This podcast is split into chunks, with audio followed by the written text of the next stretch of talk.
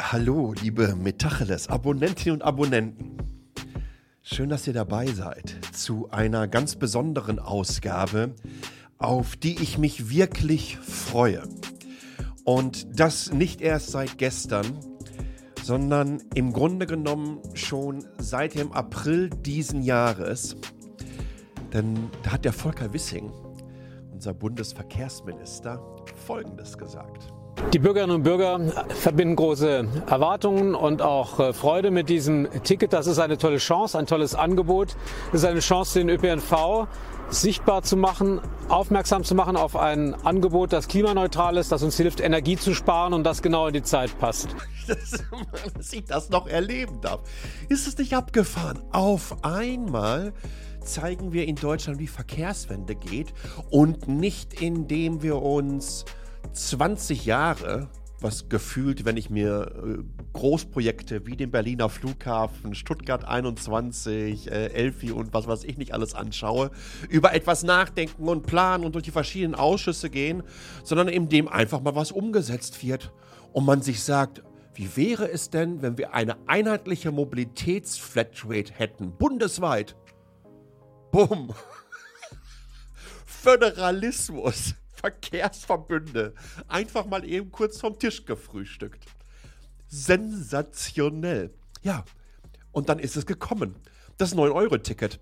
Und wenn ihr jetzt diese Ausgabe zum ersten Mal hören würdet, wenn am Tag, an dem sie rauskommt, ist es gerade mal knappe drei Wochen her, dass es das 9-Euro-Ticket nicht mehr gibt. Und sich viele, viele Menschen fragen, äh, warum?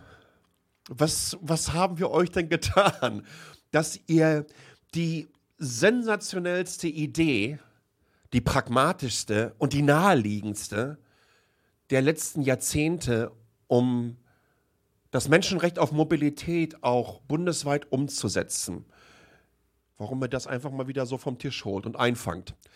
Nun gut, so ist es halt nun mal. Und äh, jetzt müssen wir einfach schauen, wie das weitergeht. Aber mir war es vor allen Dingen wichtig, hier eine Ausgabe zu machen, in der ich ja mit dem 9-Euro-Ticket in einer gewissen Art und Weise abrechne. Eigentlich habe ich das ja schon getan, indem ich erklärt habe, meine Güte, wie behämmert war man dann all die Jahre zuvor, so etwas Simples nicht auf die Kette zu bekommen noch behämmerter wird das, und ich weiß, das nervt vielleicht auch einige von euch, wenn ich das andauernd so aus dieser Perspektive äh, eines Experts, der seit über 13 Jahren in Taiwan lebt, erkläre, weil es gibt hier diverse Flatrates. Zum Beispiel sind in Taipei, in der Stadt, alle die Busse, die fahren, die zahlt ihr mit einer kleinen NFC-Karte, der EasyCard oder iCash, geht vorne rein, haltet die einmal dran, piep, geht hinten wieder raus, wenn ihr aussteigt, piep, piep kostet jeweils 15 New Taiwan Dollar. Egal wohin, mitten in der Stadt. Das sind so roundabout 50 Euro Cent. Was bedeutet das? Äh, du musst dir keine Gedanken machen über irgendwelche Tarifzonen. Du musst dir keine Gedanken machen, dass du das falsche Ticket haben könntest. Du musst dir auch keine Gedanken machen, vorher irgendwelche Fahrkartenautomaten zu nutzen und zu schauen, blicke ich da überhaupt durch? Wo möchte ich hin? Und wie auch immer, wenn ich nach Deutschland komme, in die verschiedenen Verkehrsverbünde hinein. Es ist eine Katastrophe jedes Mal. Dann äh, ohne Handbuch mich da durchzuwuseln. Und hier geht das ganz einfach. Und genau das ist das. Genau das hat man mit dem 9-Euro-Ticket auf einmal in Deutschland auch geschafft. Man hat eine Flatrate und so ein Ease of Mind. Sorry, das hört sich jetzt nach Hipster-Agentursprech an, aber das, das fasst es ganz gut zusammen. Ich musste mir keine Gedanken mehr großartig machen. Übrigens, ich habe auf Twitter eine Umfrage gestartet ähm, und wollte mir Feedback abholen von Menschen, die das 9-Euro-Ticket genutzt haben. Also nicht nur das. Wir haben erstmal losgelegt, wollt ihr äh, eine Anschlusslösung für das 9-Euro-Ticket haben? Und wie hat es euch gefallen und so weiter? Über 95 Prozent. Ist natürlich die Frage, wie repräsentativ meine Twitter-Blase ist. Aber ich habe auch dazu aufgefordert, bitte teilt das auch in eure. Und knapp 1000 Votes oder 1000 Userinnen und User äh, auf Twitter haben mitgemacht. Also eine gewissere eine gewisse Datensubstanz ist auf jeden Fall da. Also 95 Prozent fanden das 9-Euro-Ticket sensationell. Übrigens, sämtliche Statistiken, über die ich jetzt hier rede in dem Podcast, findet ihr alle in dem Newsletter drin. Denkt immer daran, dass der Newsletter beziehungsweise auch das Podcast äh, nicht der 1 zu 1 Spiegel des anderen Formates ist, sondern sie sich gegenseitig ergänzen. Also geht auf metacheles.de, da findet ihr ganz, ganz viel innerhalb des Newsletters, innerhalb des Artikels und natürlich auch ähm, entsprechende Verlinkungen auf die Originalquellen. Also, über 95 Prozent finden das sensationell. Dann habe ich nach den Preisen gefragt, aber da kommen wir gleich noch zu. Dann, das pendelte sich irgendwie so zwischen 25 und 50 Euro ein. Aber was ich ganz, ganz spannend fand, war das Feedback bezüglich, sag doch mal, ähm, wie waren eure Erfahrungen mit dem 9-Euro-Ticket? Äh, unter anderem ging auf Twitter ein Tweet ziemlich äh, viral. Ähm, da hat angeblich, ich und mutmaßlich, ich gehe auch mal davon aus, dass das stimmt, ähm, eine Mutter ihrem Kind geschrieben: Hör mal, bist du bei Twitter? Ja. Wenn du dem Wissing was schreibst, liest er das? Und dann sagt er, vielleicht. Kannst du ihm schreiben, wir sind traurig, weil das 9-Euro-Ticket aufhört? Kannst du ihm schreiben, wir waren in Koblenz, Darmstadt, Trier, Bad Kreuznach, Königstein, Karlsruhe, Limburg, Heidelberg, Mannheim, Freiburg, Würzburg, Nürnberg und Bamberg. Und ganz oft in Mainz und Wiesbaden. Wir haben immer gegessen und getrunken und geshoppt. Wir wollten gerne mehr sehen, aber mit Auto kann der Papa nicht. Und Zug ist sonst so teuer. Kannst du ihm das sagen? Vielleicht kann er nochmal überlegen. Und das finde ich einfach sensationell. Und in einer gewissen Art und Weise, weiß ich nicht, das packt dich auch emotional, weil ähm, das ist ein Punkt, den ich ziemlich am Anfang des 9-Euro-Tickets in einem Posting auf LinkedIn veröffentlicht habe.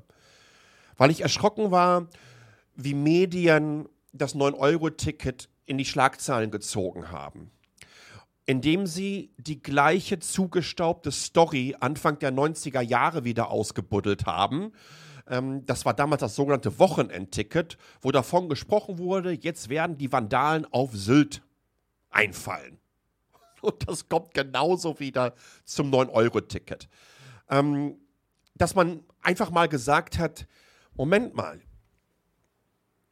könnte es nicht sein, dass nun auch Menschen eine Chance auf Mobilität haben, die vorher nicht diese Möglichkeit hatten, die nun mit Regionalexpressen einmal bundesweit unterwegs sein können fürs Wochenende.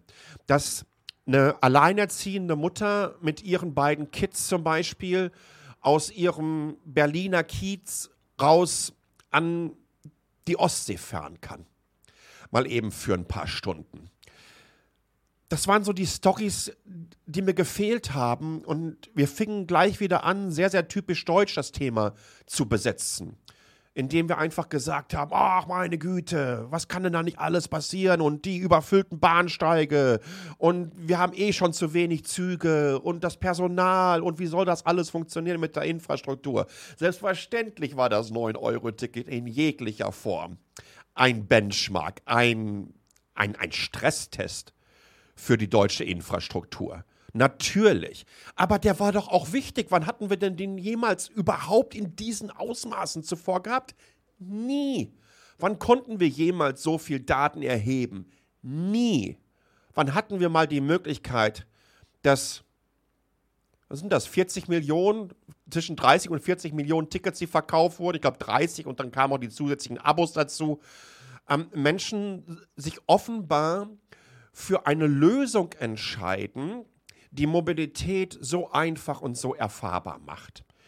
Und wie gesagt, das Feedback, und ich werde innerhalb des Artikels noch einiges verlinken, ähm, das hat mich eigentlich darin bestärkt. Übrigens, einen fand ich auch sensationell. Eine Pendlerin hat mir gesagt, das war wie eine Gehaltserhöhung für mich.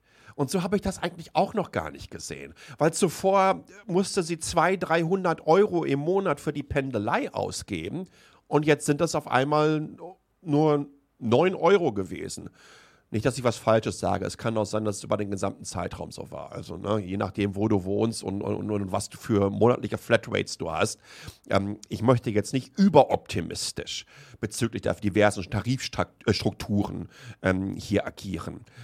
Aber die Art und Weise, wie das angekommen ist, wie Menschen dir sagen, wir sind hier und dorthin gefahren und wir haben überall auch Geld ausgegeben.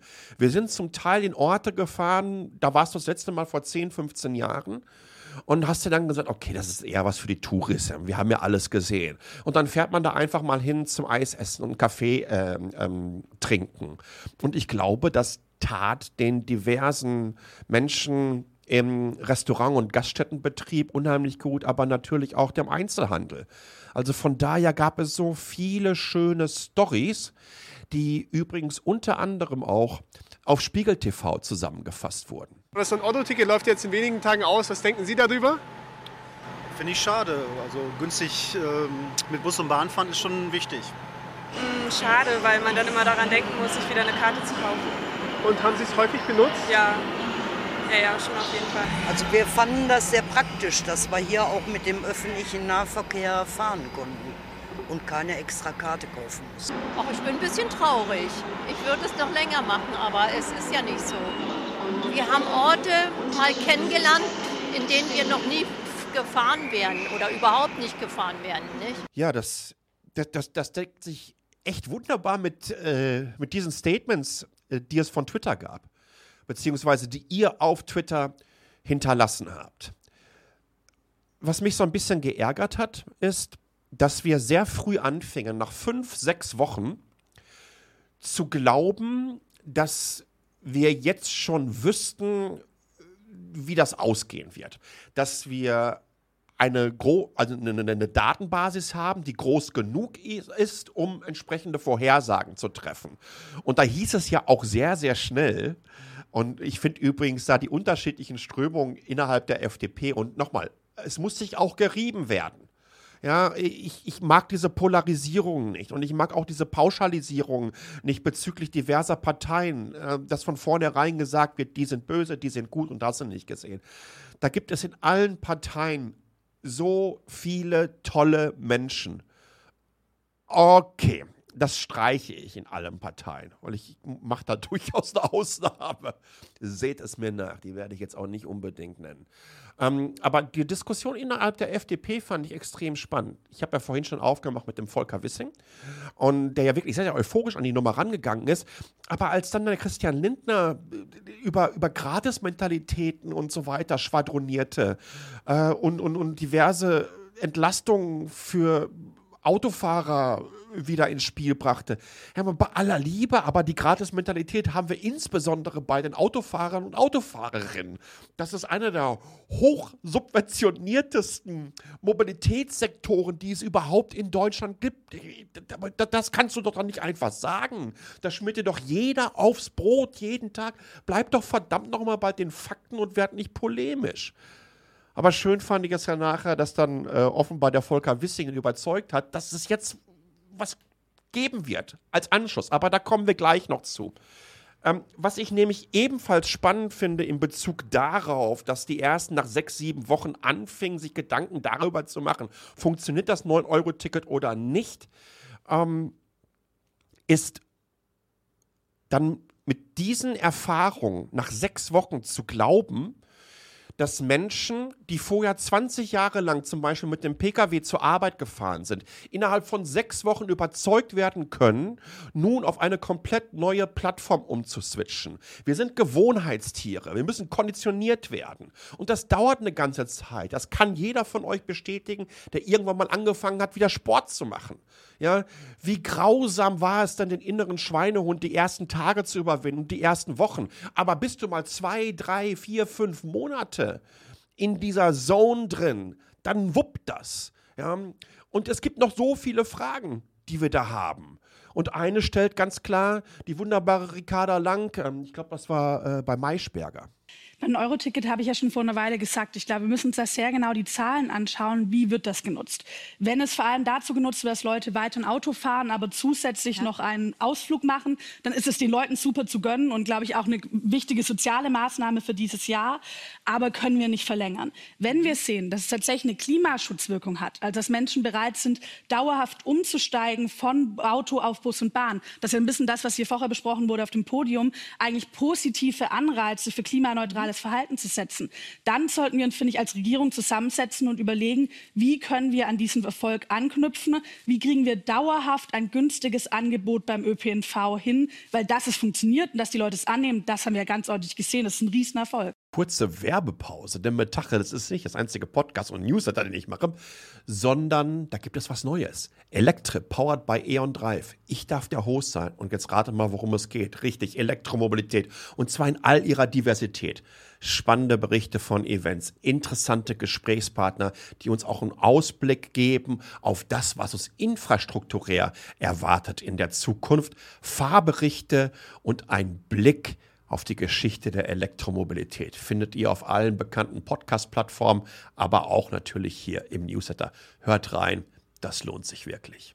Richtig, das ist genau die richtige Aussage. Wir erleben eine Veränderung. Sie sagt natürlich noch wenn und würden und nutzt äh, äh Gott sei Dank sehr, sehr smart hier den Konjunktiv. Aber wenn wir die Infrastrukturen schaffen in Deutschland, und wir haben gesehen, dass es daran durchaus hapert, und ich weiß, dass die Deutsche Bahn und die DB Regio und wie sie alle heißen und die Lokalen daran arbeiten. Da tut sich was. Wenn wir die Infrastrukturen schaffen und das für Menschen einfacher wird, Mobilität zu erfahren, dann bekommen wir das auch hin. Dann werden mehr Menschen genau das nutzen. Usability is the key. Oh, da bin ich schon wieder in einem Agentursprech unterwegs. Und übrigens die wichtigste Form des wichtigste Bindeglied dazwischen hat das 9-Euro-Ticket dargestellt und das ist Payment bzw. Mobile Payment. Fahrkartenautomaten sind sowas von 80er Jahre, dass da auf Totholz gedruckt werden muss, ich irgendwelche Zahlenkolonnen eingeben muss, um zu einer bestimmten Haltestelle zu kommen. Ich kriege sowas überhaupt nicht auf die Kette, dass man das so rüberziehen konnte. Und für das 9-Euro-Ticket, wie viele Fahrkartenautomaten brauche ich dafür? Richtig, Zero. Auch da spart man übrigens dann an Infrastruktur, Wartungskosten etc. pp. Wie viele Kontrolleure und Kontrolleurinnen bräuchte ich denn, wenn alle ein 9-Euro-Ticket haben? Richtig, Zero. Jetzt kann man sagen, okay, angespannte Joblage, äh, äh, das wäre ja auch blöd. Freunde, auch für die wird es dann im Servicebereich, wenn mehr Menschen entsprechend in die Bahn kommen, Möglichkeiten geben, sie in Beschäftigungsverhältnisse zu übernehmen. Ach, ja, es ist so. Wenn du Payment schaffst, wenn ich eine Möglichkeit habe, mit einem einfachen Zahlsystem sehr, sehr schnell von der einen Plattform in die nächste, sagen wir mal Bus auf U-Bahn, in Straßenbahn rüber in den Regionalexpress. Wenn ich das hinbekomme und ich muss mir keine Gedanken mehr machen darüber, wie, was, wo funktioniert. Ich muss mir keine Gedanken mehr darüber machen, dass ich von dem einen regionalen Verkehrsanbieter in die Tarifzone des anderen hineinrutsche. Wenn ich einfach weiß, dass ich fahren darf und immer kann, dann werde ich das auch nutzen. Und ich glaube, an diesem Punkt sind wir angelangt. Wir sind jetzt an dem Punkt angelangt und ähm, das Statistische Bundesamt bestätigt das auch in Bezug darauf, wie das Fahrgastaufkommen nach oben geschnellt ist, dass Menschen Mobilität über die Öffis anders erfahren haben und vor allen Dingen wollten. Ja, man kann ja einmal so einen Peak haben übers Wochenende. Alle haben es mal gemacht, so wie ich auf die sensationelle Idee gekommen bin, durch die halbe Republik zu fahren, von Berlin äh, ähm, äh, nach Amersfoort in den Niederlanden am Pfingstwochenende. Und das war das erste Wochenende vom 9-Euro-Ticket. War eine sensationelle Erfahrung. Aber mein Gott, nee. Aber wir haben es erlebt. Und da haben nicht alle nach dem Pfingstwochenende gesagt, nee, das machen wir aber nie wieder. Im Gegenteil. Das ging kontinuierlich weiter nach oben. Natürlich haben wir irgendwo auch mal ein Plateau erreicht. Aber Tatsache ist, Menschen wollen diese Mobilität haben. Bleibt die Frage nach dem Preis. Und ich habe schon gesagt, ähm, wir, wir sind da so im Bereich zwischen 25 und 50 Euro unterwegs. Auf Twitter habe ich unter anderem ähm, gefragt, wie könnt ihr euch das lokal bzw. regional für euren Verkehrsverbund vorstellen? Wie könnt ihr euch das in dem Bundesland vorstellen? Und wie könnt ihr euch das bundesweit vorstellen? Dann bist du regional so in diesem 25 Euro Maximalbereich unterwegs, haben sich, glaube ich, die meisten Menschen pro Monat gemeldet. Äh, und, und bundesweit äh, 50 Euro. Aber der Andreas Knie, der ist Verkehrsforscher am Wissenschaftszentrum Berlin, der wurde von Spiegel TV ähm, befragt, beziehungsweise vom Spiegel. Und der hat Folgendes gesagt. Ein Preis für alle und da haben wir aus unseren Untersuchungen schon seit langem herausgehört, äh, dass 29 Euro so eine, eine, eine Linie ist, die nicht überschritten werden darf. Bis 29 Euro empfinden die Menschen das als interessant, attraktiv. Und ich glaube, genau das ist es. Wenn wir es hinbekommen, so eine 29 Euro Flatrate, äh, im Grunde genommen das, ich glaube, äh, Augsburg hat schon mal so eine Mobilitätsflatrate für 365 Euro im Jahr. Also ein Euro pro Tag. Plus obendrauf ist es mir wichtig, dass ähm, wir hier Hartz-IV-Empfänger etc. pp. komplett entlasten. Bitte gebt denen diese Mobilitätskarten kostenlos. Das sollte jetzt nicht irgendwie ein Anreiz sein, noch mehr Menschen in, in, in Hartz IV zu treiben. Überhaupt nicht. Aber wir, sorry, es, es, es gibt einfach Menschen, die können, wir müssen es quersubventionieren über andere, die es locker leisten können. Genauso brauchen natürlich alle Schülerinnen und Schüler äh, so ein kostenloses Ticket. Aber wenn wir so etwas für 29 Euro hinbekommen, wenn wir es hinbekommen, dass es komplett digital ist, wenn wir es hinbekommen, dass es mit einer bundesweit einheitlichen App ähm, sogar genutzt wird, mit One-Click-to-Pay ansetzen. Vielleicht sogar auch mit einem Bonus- und Malus-System.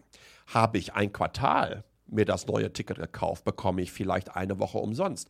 Habe ich das übers halbes Jahr gemacht, habe ich es übers gesamte Jahr, bekomme ich vielleicht einen Monat umsonst. Anreize schaffen, Mobilität neu zu erleben. Das ist nicht Anti-Auto, das ist Pro-Mobilität. Und individuelle Mobilität, wenn diese entsprechend seamless und barrierefrei geschieht, wird anders genutzt werden können, wenn wir relativ schnell von einem Verkehrsträger auf den nächsten rüber switchen können. Ich bin gespannt, was ihr davon haltet. Ich bin gespannt, euer Feedback dazu zu hören. Haut es mir in die Kommentare rein. Äh, ansonsten, ja, ich drücke wirklich alle zur Verfügung stehenden Daumen dass wir das hinbekommen. Denn ich bin fest davon überzeugt, wenn wir verstehen, ich wiederhole mich hier gern, dass Mobilität ein Menschenrecht ist, dann werden wir auch verstehen, wie wichtig das ist, dass wir es allen ermöglichen. In diesem Sinne, danke fürs Zuhören, Zusehen und bis zum nächsten Mal. Ciao.